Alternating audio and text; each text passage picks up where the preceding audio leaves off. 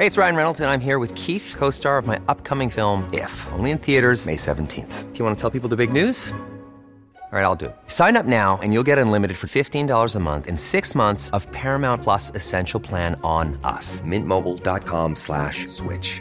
Upfront payment of $45 equivalent to $15 per month. Unlimited over 40 gigabytes per month. Face lower speeds. Videos at 480p. Active Mint customers by 531.24 get six months of Paramount Plus Essential Plan. Auto renews after six months. Offer ends May 31st, 2024. Separate Paramount Plus registration required. Terms and conditions apply if rated PG.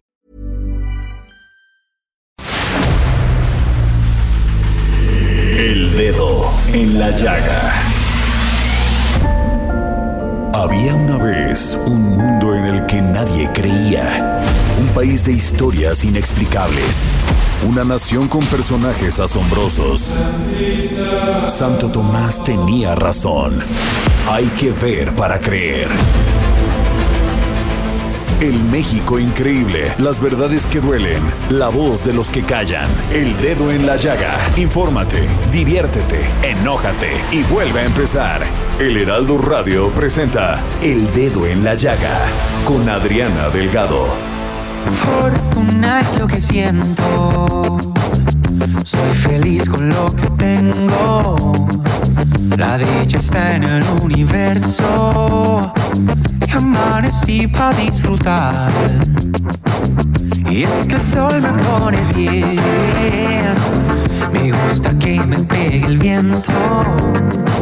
Serotonina libre natural. Fíjate, me encanta respirar.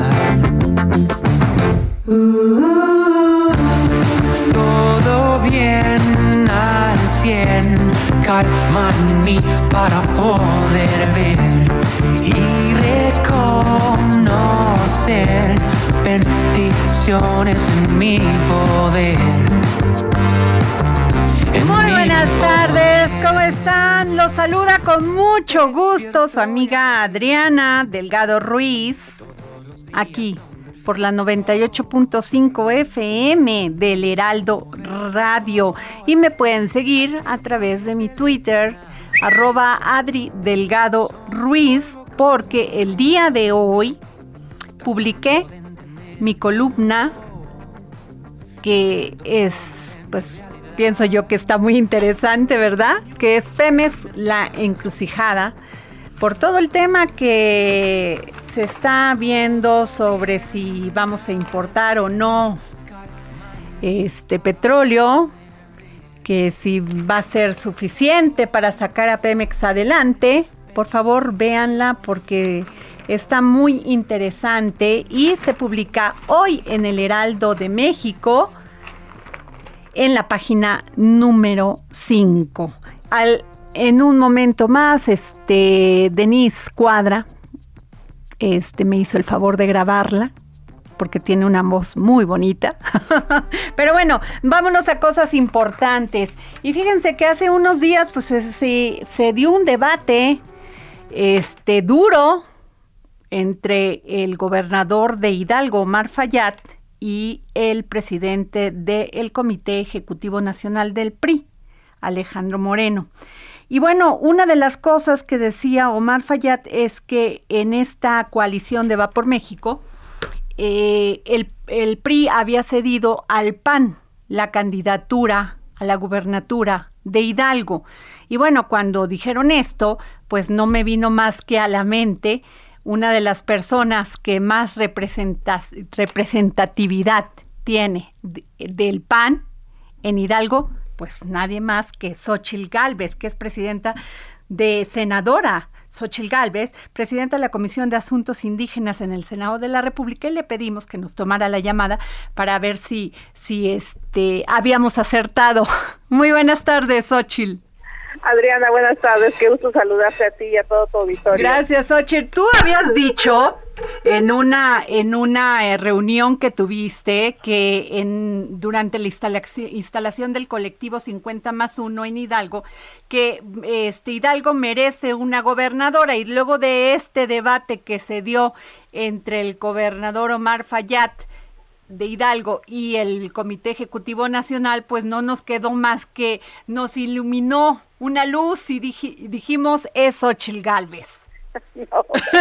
Mira, la verdad de las cosas es que me hubiera encantado ser gobernadora de mi estado. Yo creo que Hidalgo hubiera tenido en mí a una persona, pues sobre todo comprometida, de causas, con conocimiento para llevar al estado pues, a otro rumbo. Desafortunadamente, pues hace 12 años que competí, pues el prismo era brutal, no obstante que me quedé a tres puntos de ganar la gubernatura.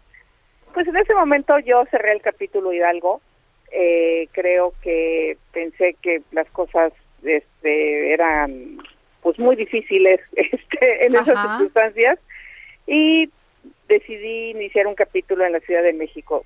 Yo migré a la, la Ciudad de México cuando tenía 16 años siempre se dijo que no era de Hidalgo, que no vivía en Hidalgo, aunque había hecho muchísimo trabajo en comunidades indígenas desde muy joven y ya después como funcionaria federal pues había seguido trabajando.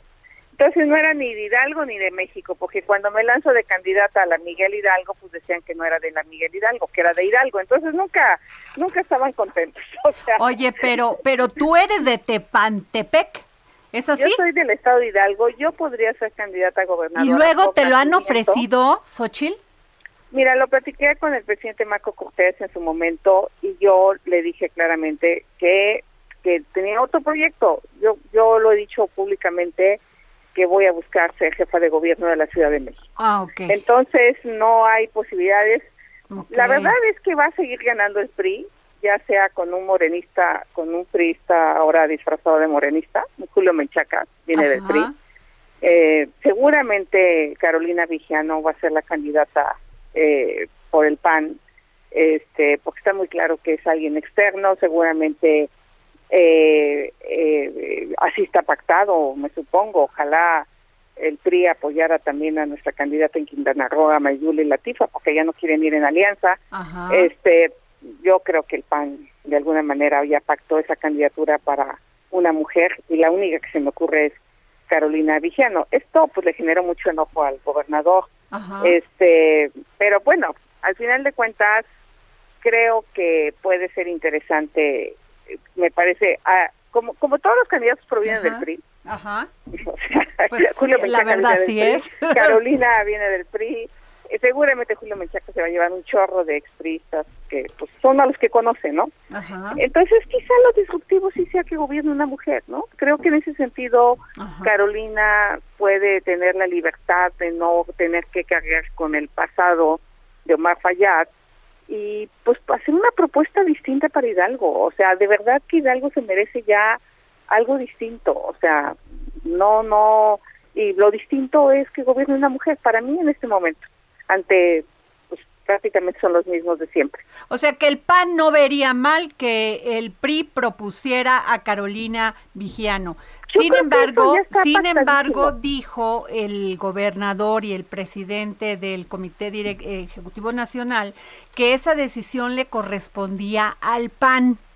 Entonces ahí es donde no nos queda muy claro. El, PAN, no haría. Tiene a nadie. El, PAN no tiene a ah, nadie. O sea, el problema del PAN es que pues no ha dejado crecer liderazgos, no del PAN, de todos los partidos políticos. Y yo creo, yo creo, y yo en lo personal, esa vez que estuve en 50 más 1, pues prácticamente fui a apoyar a Carolina Vigiano. O sea, la verdad, es un evento de cierre de filas, ella era la, la, propuesta para presidenta de 50 más 1. Estamos conscientes que ella quería ser candidata. No me esperaba yo este rompimiento con el PRI. Eh, sí es muy claro que el gobernador ya le cedió al Estado a Morena, sí. No hay que decirlo de otra manera. ¿Por qué se dice eso, Xochitl? ¿Por qué se dice que lo que se ve no se dice, no? porque porque los gobernadores, incluso, a ver, el Mauricio este Vila de, de, Yucatán estuvo presente en el AMLOFES y fue criticado. ¿Que los gobernadores no tendrían que tener buena relación con el presidente de la República, Andrés a ver, una cosa es que vayas a un evento institucional, a Palacio Nacional, de un informe de gobierno, y otra cosa es que vayas a un evento partidista, la verdad. Son dos cosas totalmente distintas. En el caso del gobernador Vila y la gobernadora de Chihuahua, Maru, pues más bien me, me creo que pues fue una especie de buena fe, pero o más allá, sí es una cosa impresionante cómo cómo prácticamente se la vive adulando al presidente, ¿no? O sea, pero es que eso ha sido como el gen. Es que mira, Morena se parece tanto al PRI, es tan igual al PRI. Se han ido tantos del PRI a Morena que prácticamente que fue que fue en, otra época fue el PRD. Exacto, y luego se y luego se fue a Morena y se sienten en casa al final y este presidencialismo que además el presidente practica durísimo, pues se siente muy cómodo lo del PRI con eso, la verdad. O sea, entonces en Hidalgo, pues no no te puedo decir la cantidad de tristes que están en Morena, digo, empezando por el que va a ser su candidato a gobernador. Y mira, desafortunadamente, ahora que estuve en Dios Padre, uno para qué quiere ser gobernador? Para ayudar a la gente que ha sido víctima de la injusticia social. Me decían los comuneros de Dios Padre que Julio Menchaca se fue a meter con los pequeños propietarios del paraíso que le tienen robado el agua a los comuneros. Entonces estaban indignadísimos porque pues, pues pensábamos que Morena pudiera estar con nuestras causas. Bueno, yo desde el PAN apoyo sus causas, sigo peleando para que recuperen su tierra, sigo apoyándolos con abogados. Entonces, ojalá Julio no no no vaya, o sea, a, tratar de hacer lo mismo que se hacía de desde antes. Y de hecho ellos me decían, nosotros fuimos encarcelados por construir una escuela cuando Julio Menchaca era el presidente del tribunal. Entonces, pues es como lo mismo, ¿no? O sea, entonces, es pues, que es muy complicado para la ciudadanía, Xochil Gálvez, senadora, entender estos, estas coaliciones, en primer lugar no entendemos cuáles son las propuestas ideológicas de uno y se contraponen contra la de los otros y este y bueno y en, en términos reales pues pues aquí estamos viendo una una una discusión bien interesante de, donde el PRI dice no pues nosotros no nos toca decidir la candidatura le toca al PAN el PAN pues la única que podría ser porque ha hecho porque además pues tiene una presencia nacional una presencia que estuvo peleando porque diste todo por esa por ese estado y ahora dice no pues le toca al PRI pero le toca este, el PAN va a postular a una candidata que viene siendo secretaria general del PRI a nivel nacional. Eso es lo que no, como no entendemos, independientemente que Carolina tenga todas las cartas credenciales para ser este, candidata. Seguramente, si se la dieran al PRI, pues el gobernador haría todo para que no fuera Carolina, yo creo. O sea, es por eso que no se la dan al PRI.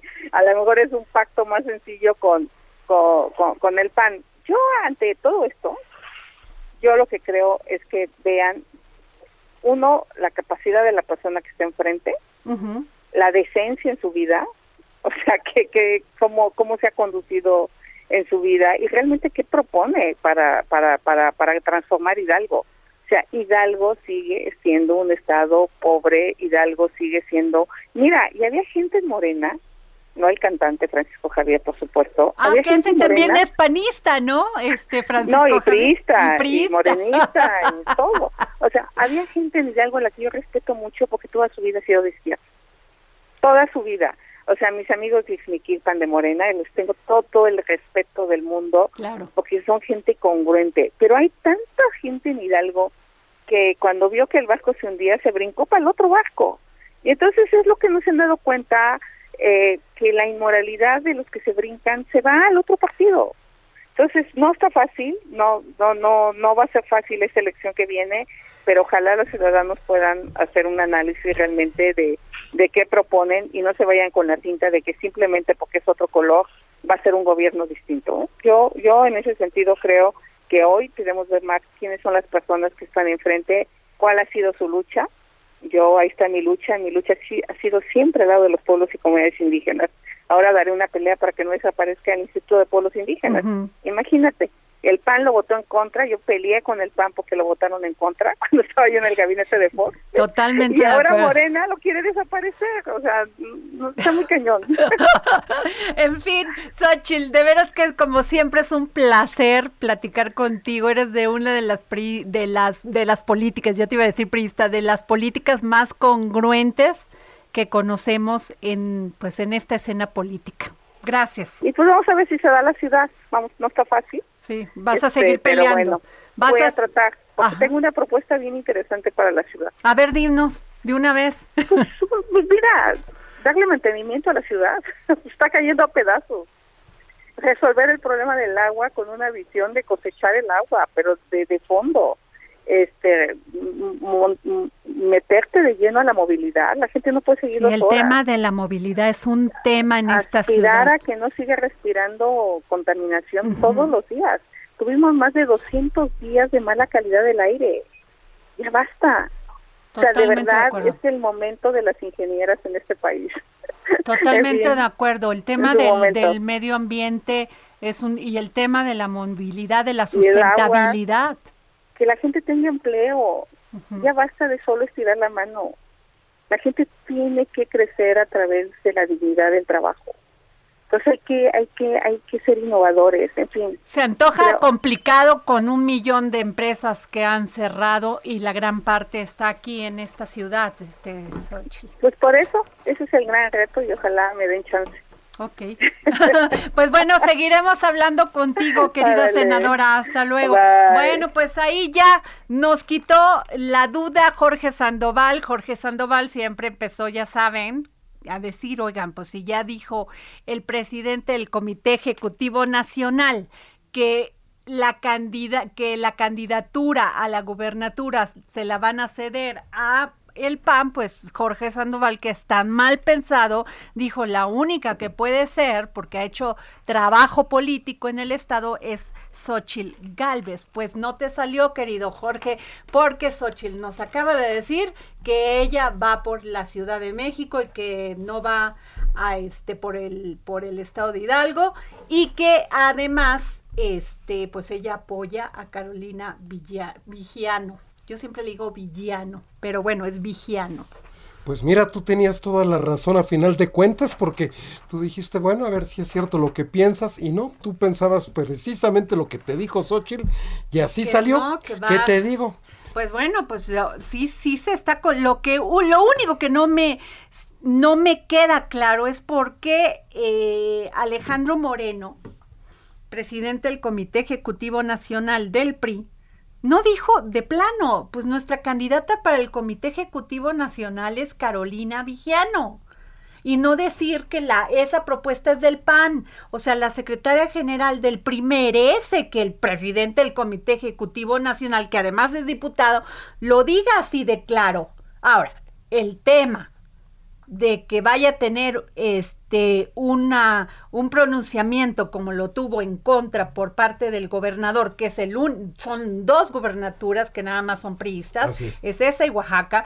Claro que Omar Fayad pues dijo porque no me tomaron en cuenta y menos si se hace un consejo un consejo una reunión del Comité Ejecutivo Nacional donde él pertenece y le dicen, pues sabe que usted no está invitado y pues esta es la que, decisión que tomamos como como que mal las formas, ¿no? Totalmente. Eh, decía, decía Reyes Heroles, fondo es forma. Es que en política eso es todo y la está, las están rompiendo, Jorge. Totalmente. Y si te das cuenta, ahí en el estado de Hidalgo, Adriana, van a tener muchas resistencias, justamente como te bien te decía la senadora Xochil Gálvez, porque como todos son priistas, expriistas, aunque con diferentes signos, pues tienen las mismas prácticas.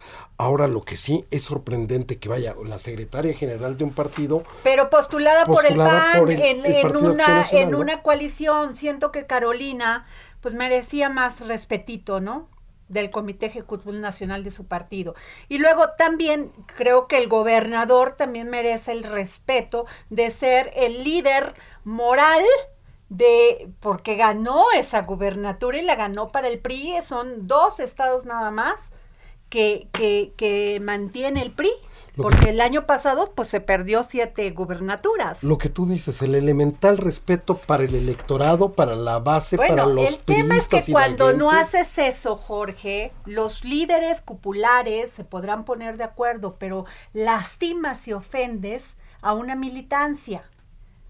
Que luego se revierte las urnas, ¿no? Claro, pues, o sea, claro, y entonces el único ganón, pues es, aquí va a ser Morena. La oposición, que va como el caballo y si podía haber sacado el PRI una gran candidatura de unidad, ya sea local o, este o perteneciente al Comité Ejecutivo Nacional, pues ya lo echaron a perder. Totalmente, Adriana. Porque ya hay un debate, el gobernador no tendrá las no el PRI no tendrá todas las preferencias en Hidalgo, pero sí tiene un gran porcentaje. Y eso pues bueno, es por el trabajo del gobernador y, de la y de la militancia. Bueno, nos vamos porque tengo a Denise Cuadra que me hizo el favor de, de grabar mi columna que se llama Pemex la encrucijada y la encuentra usted en el Heraldo de México en la página 5 en la sección de país. El dedo en la llaga. En El Dedo en la Llaga de esta semana, de Adriana Delgado, Pemex La Encrucijada. ¿Dejará Pemex realmente de exportar petróleo en 2023? Si bien la lógica primaria del plan es que las gasolinas, el gas doméstico y otros combustibles dejen de estar sujetos a los vaivenes internacionales y así cuesten menos a los mexicanos, hay muchos otros factores que pueden ocasionar grandes problemas. Por ahora, la gasolina y el diésel no subieron arriba de la inflación por el estímulo fiscal que redujo las cuotas del IEPS en 50 39.4% para la Magna, 31.10 para la Premium y 43.65 en el caso del diésel. Eso ayuda a que no haya una escalada de precios que dispare más la inflación. Pero, ¿cuánto puede sostenerse una política equivalente a un subsidio? La deuda de petróleos mexicanos es de casi 114 mil millones de dólares, mientras que dejar de exportar significa no tener ingresos en esa moneda. De por sí ese adeudo es considerado altamente riesgoso en los mercados internacionales, al punto de que puede afectar todavía más la calificación crediticia de México. Los mercados internacionales y sus inversionistas tendrán todos los argumentos para dejar de fijarse en nuestro país. Entre los analistas, el consenso general es que la única salida para mejorar el balance financiero de Pemex es una reforma fiscal, es decir, que de cualquier manera los mexicanos terminaremos pagando más por la empresa y sus combustibles. El plan de 10 puntos presentado el martes pasado contempla de hecho que desde 2022 se produzcan 1.940.000 44 mil barriles diarios, pero se exporten únicamente 435 mil, luego de que en 2021 se exportaron 1.019.000. mil. La baja significa en automático una caída drástica en el ingreso de divisas. Actualmente, las ventas al extranjero representan el 33% de los ingresos de Pemex y no queda claro con qué serán sustituidos. Es tan simple como afirmar que si el mercado interno consumirá toda la producción petrolera, se eliminará el problema y de paso dejará de existir la balanza comercial petrolera negativa? En realidad no es así. Revisemos números. De acuerdo con el INEGI, las exportaciones petroleras mexicanas entre enero y noviembre de 2021 sumaron 26.123 millones de dólares, pero las importaciones alcanzaron los 48.566 millones. Es decir, que nuestra balanza comercial fue deficitaria en 22.443 millones de dólares sin contar diciembre. ¿Se ha ido reduciendo? No. En todo 2019 fue de 21.400 413 millones y aún en el muy atípico 2020, con todo y el encierro de 13.924 millones. Si en 2021 México no hubiera exportado petróleo ni importado sus derivados, la balanza comercial en ese rubro solo tendría una mejoría de 8.6%. Es decir, incluso el mejor escenario es negativo. Todavía más, dejar de importar no es una opción, al menos en el corto plazo. En los últimos cinco años, por ejemplo, la participación de gas LP importado en el mercado nacional pasó de 38 a 67%. El sector de la petroquímica también mantendrá un saldo negativo en el futuro inmediato. Además de los 120 mil trabajadores de Pemex, otras empresas de esa industria en nuestro país generan otros 13 mil empleos directos y hasta 43 mil indirectos. Las decisiones que se tomen tendrán un gran impacto en la economía de todos ellos y en los bolsillos de todos los mexicanos. México no es un integrante directo de la Organización de Países Exportadores de Petróleo, pero sí de la OPEP Plus, que agrega a un grupo de 10 naciones. Esa estructura desempeña un papel decisivo en el establecimiento de los precios internacionales del hidrocarburo y la permanencia en ella permite el acceso a planes, estrategias y tendencias en los mercados. Más aún, da al país acceso a empresas estatales y privadas en todo el planeta con las que es posible realizar negocios importantes en beneficio de nuestra industria nacional. En voz de Denis Cuadra. El dedo en la llaga. Pueden encontrar mi columna en mi Twitter, arroba Adri Delgado Ruiz. Y déjenme decirles que también en mi Twitter pueden este, participar para llevarse este libro, Los años de Allende, de Carlos Reyes Rodrigo Elgueta. A los primeros que escriban, me escriban a mi Twitter, se llevarán este libro. Nos vamos a un corte y regresamos. Fortuna es lo que siento. Soy feliz con lo que tengo. La dicha está en el universo. Y amanecí para disfrutar. Y es que el sol me pone bien. Me gusta que me pegue el viento. Adriana Delgado en su cuenta de Twitter. Arroba Adri Delgado Ruiz. Además, te invitamos a enviar tus opiniones y comentarios en texto o por mensaje de audio a través de WhatsApp al 55 2544 30. Hey Dave. Yeah, Randy. Since we founded Bombus, we've always said our socks, underwear, and t-shirts are super soft. Any new ideas? Maybe sublimely soft. Or disgustingly cozy. Wait, what? I got it. Bombus. Absurdly comfortable essentials for yourself and for those facing homelessness. Because one purchased equals one donated. Wow, did we just write an ad? Yes. Bombas. Big comfort for everyone. Go to bombas.com slash ACAST and use code ACAST for 20% off your first purchase. 334. Y si quieres escuchar El Dedo en la Llaga de El Heraldo Radio, en cualquier momento y donde quiera que te encuentres, descarga el podcast disponible en Spotify y iTunes. Sigue a Adriana Delgado en su cuenta de Twitter en arroba Adri Delgado Ruiz. Y envíanos tus comentarios vía WhatsApp al 55 25 44 33 34 o 55 25 02 21 04. Fortuna es lo que siento. Soy feliz con lo que tengo. La dicha está en el universo. Y regresamos aquí al dedo en la llaga. Síganme a través de mi Twitter, arroba Adri Delgado Ruiz, para seguir poniendo juntos el dedo en la llaga. Y déjenme decirles que tengo otro libro, porque el único programa que inicia este 2022 regalando libros todos los días es El dedo en la llaga. Y voy a regalar este libro de una canción que no conozco, de Micaela Chirif ilustrado por Juan Palomino. Así que por favor, a los primeros que me escriban, al primero que me escriba a mi Twitter, arroba Adri Delgado Ruiz, se llevará este libro, Una canción que no conozco y los años de Allende. Y tengo en la línea a nuestro querido, el mejor psiquiatra de México porque además de psiquiatra es matemático, sociólogo, politólogo. Bueno, es impresionante eh, la inteligencia de Pepe Newman. Pepe Newman, ¿cómo estás? Gracias, mi querida Adriana. Metes tantas flores, qué clarísimo que me quieres, mi distorsión. Pepe Newman, te quiero hacer una este, pregunta, doctor, porque tú sabes que, ulti, que la OMS oficializó como trastorno la adicción a los videojuegos. Y esto ya dejó de ser gracia para los padres de familia porque han visto que no solamente pues lo tomaban como de juego, pero ya hay niños que se la pasan encerrados en su cuarto, Pepe, jugando y jugando, pasan todo el día, no hacen ejercicio, su salud se, está, se, se ha complicado y aunado a eso, Pepe, en la escuela, pues la, el, este, su esquema de estudios está terrible.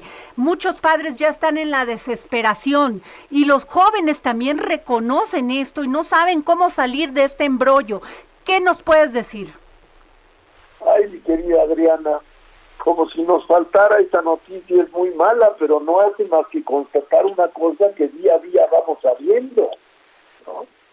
Mira, esto de los videojuegos se viene a incorporar como una adicción más a la adicción en general al juego. Tiene sus diferencias, pero forma parte de la adicción al juego. Entonces, empecemos primero con el tema de la adicción.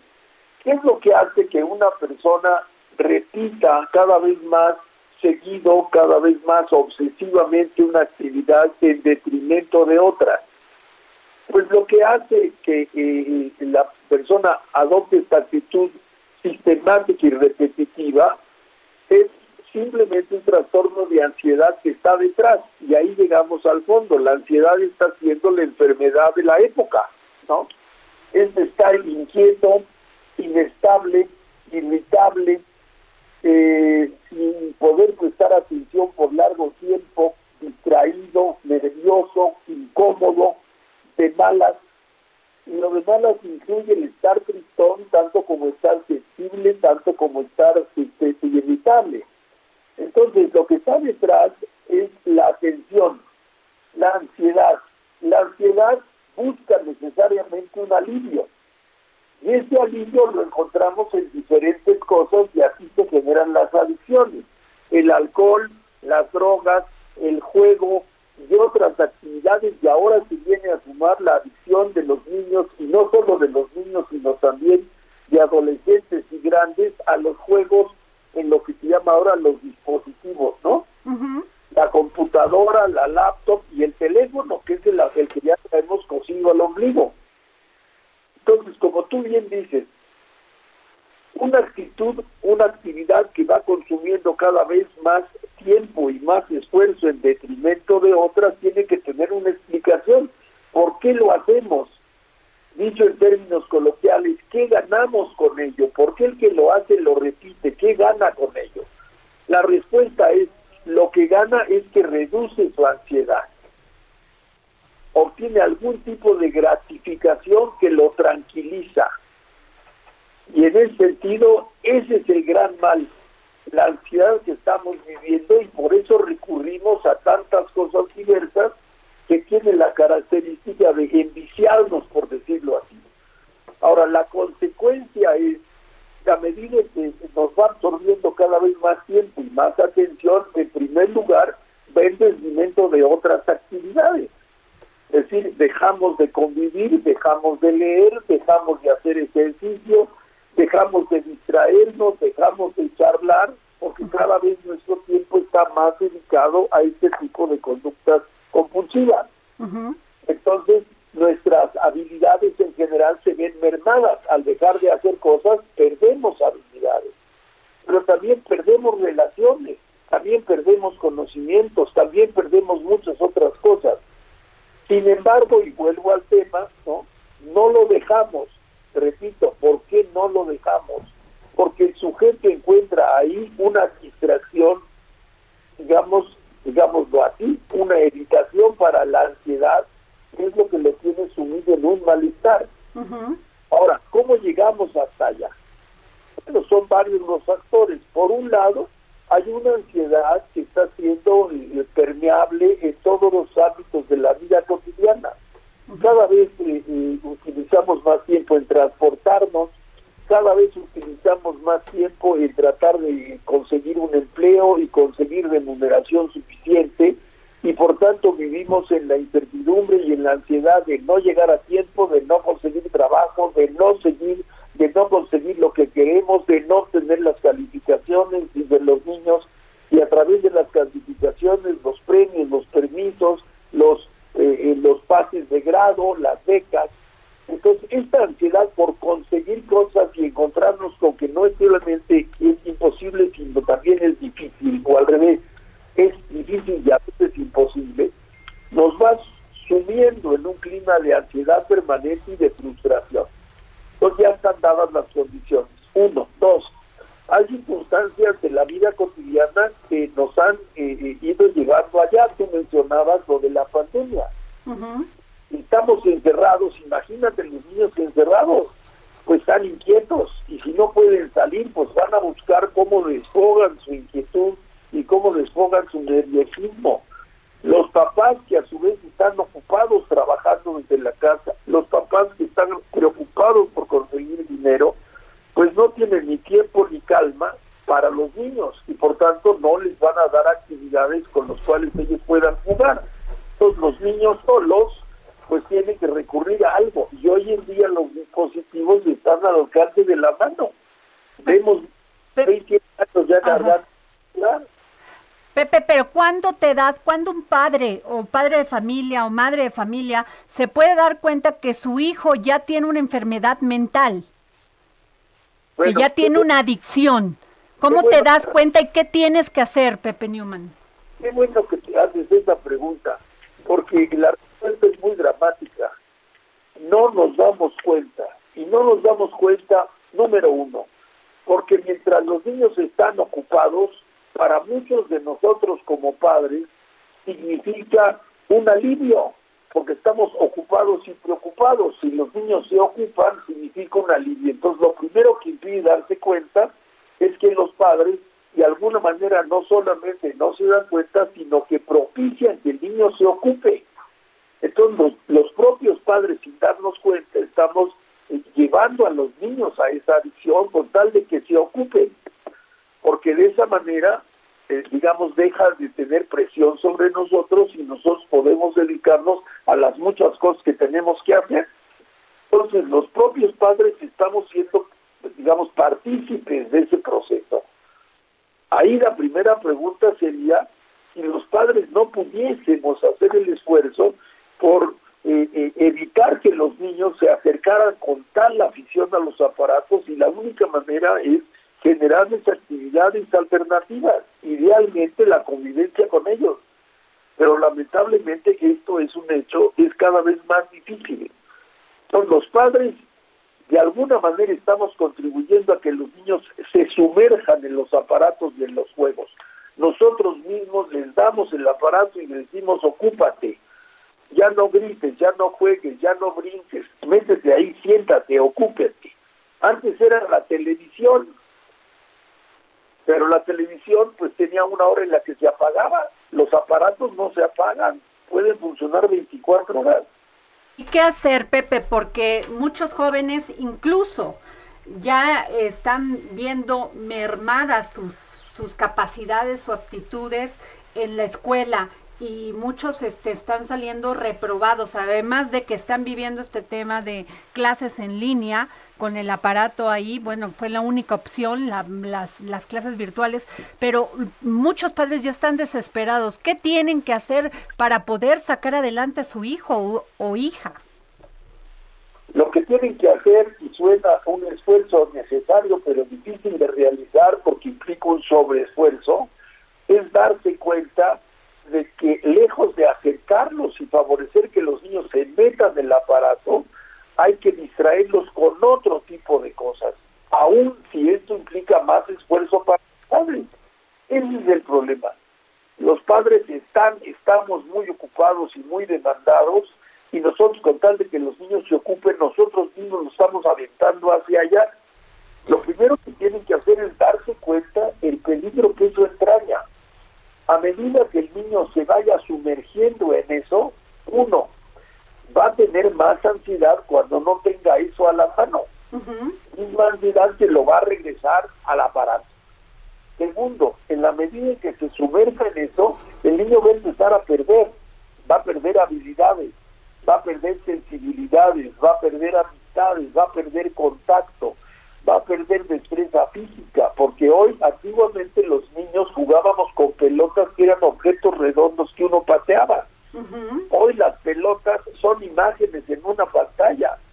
Entonces hay niños que a la fecha nunca han pateado una pelota y sin embargo creen jugar fútbol porque lo juegan en la pantalla. Híjole, qué mi, terrible. mi querido Pepe, te saluda Jorge Sandoval. Oye, Pepe, antes decíamos que vicio era cualquier, cualquier hábito que contentaba las pasiones y de no hacerlo te llevaba a la desesperación.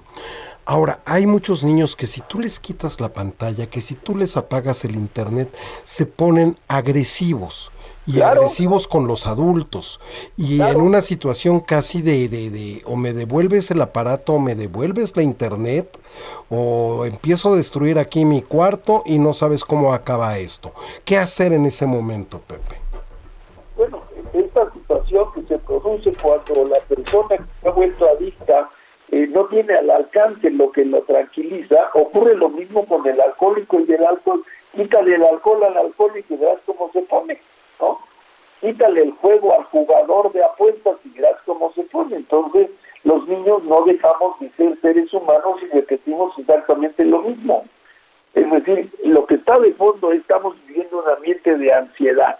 Mientras haya ansiedad, todos vamos a buscar cómo escapar de la ansiedad.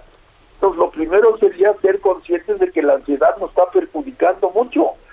Y al ser conscientes, buscar actividades que contribuyan a disipar, a relajar esa ansiedad primero.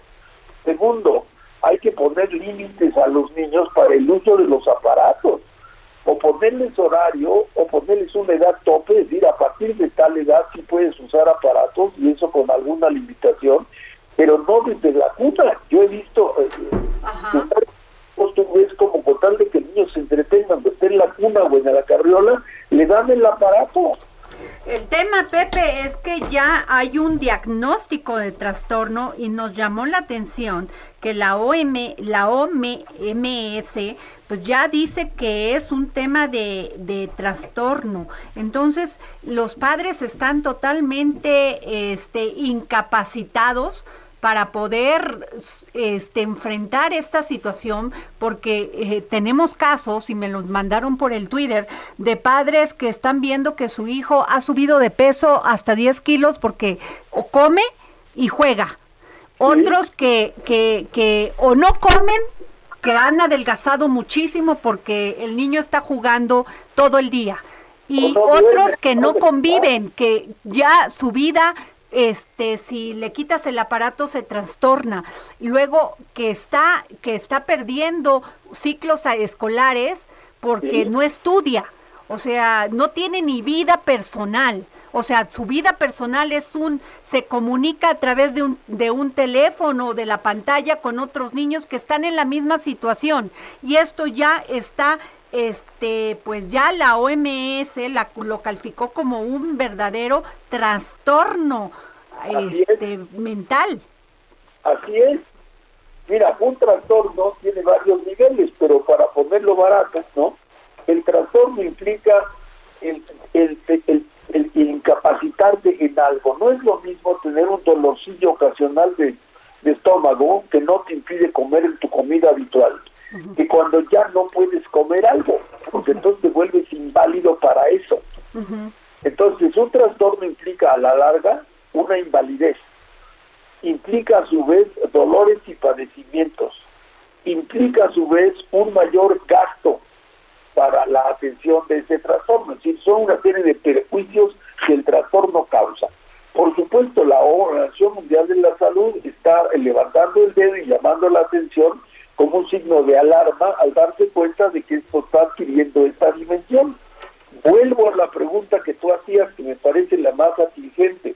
Número uno, ser consciente que detrás de todo esto lo que hay es ansiedad, inquietud, nerviosismo. Si no nos calmamos, vamos a seguir retroalimentando todos los mecanismos de la ansiedad. Ahora, se dice fácil, cálmate. Dile a un nervioso que se calme y lo único que hace es ponerlo más nervioso. Pues, ¿cómo lograr tranquilizarnos?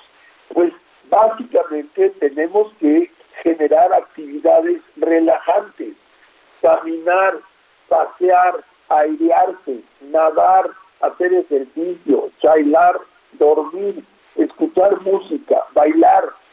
Todas esas son actividades relajantes el problema es cuando una persona, niño o mayor, deja de hacer todo eso y obtiene la tranquilidad que busca a partir momentáneamente del contacto con un aparato. Porque entonces ahora, ¿cómo lo retiras del aparato o le quitas el aparato para que pueda hacer otras cosas? Es un salto difícil y cuando esto se constituye con un trastorno se convierte en un verdadero problema. Ya cuando el asunto es de una adicción extrema, necesitas medicamentos para lograr tranquilizarlo e irlo retirando de la adicción, en este caso. a ir, ir, a, ir como a un especialista como tú. O sea, llevarlos a terapia, a que los vea un psiquiatra. Bueno, pues, que ya es un trastorno mental, Pepe. Es que no lo queremos reconocer y es tan grave el problema que ya está incluso afectando la, la vida familiar. Bueno, el trastorno es grave porque finalmente, insisto, el trastorno se llama ansiedad.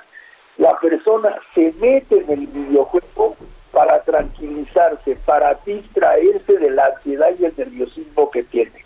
Pues Cuando parte del aparato se reinicia la ansiedad, entonces es un círculo vicioso. La única forma es ponerle un límite a este tipo de actividades, pero para ello no basta con decir no lo voy a hacer.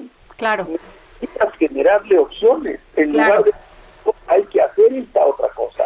Pepe, Pepe, nos va a ganar la guillotina, pero de veras, este, doctor Newman, eh, la verdad tú eres un gran especialista para las personas que están pasando. Digo, yo, yo te recomiendo a ti porque de veras que si tienen que ir con alguien serio, definitivamente tienen que ir con el doctor José Newman. Muchísimas gracias, querido Pepe. Cuídate, cuídate. Y ojalá todos los que nos están escuchando se den cuenta del riesgo y la necesidad de encontrar actividades alternativas que le den tranquilidad. Okay. Gracias, Pepe Newman, doctor. Gracias. Y bueno, nos vamos con, qué terrible esto, ahorita platicamos de esto, Jorge, pero eh, Bernardo, nos vamos con Bernardo Noval, quien es CEO de Moss, Moss Wanting Group, director del pabellón de México en la Expo Dubai 2020, más lo que se vaya acumulando. de Monet and Friends, que además era director de Van Gogh Alive. Bueno, Bernardo, ¿a qué horas te das tiempo para todo?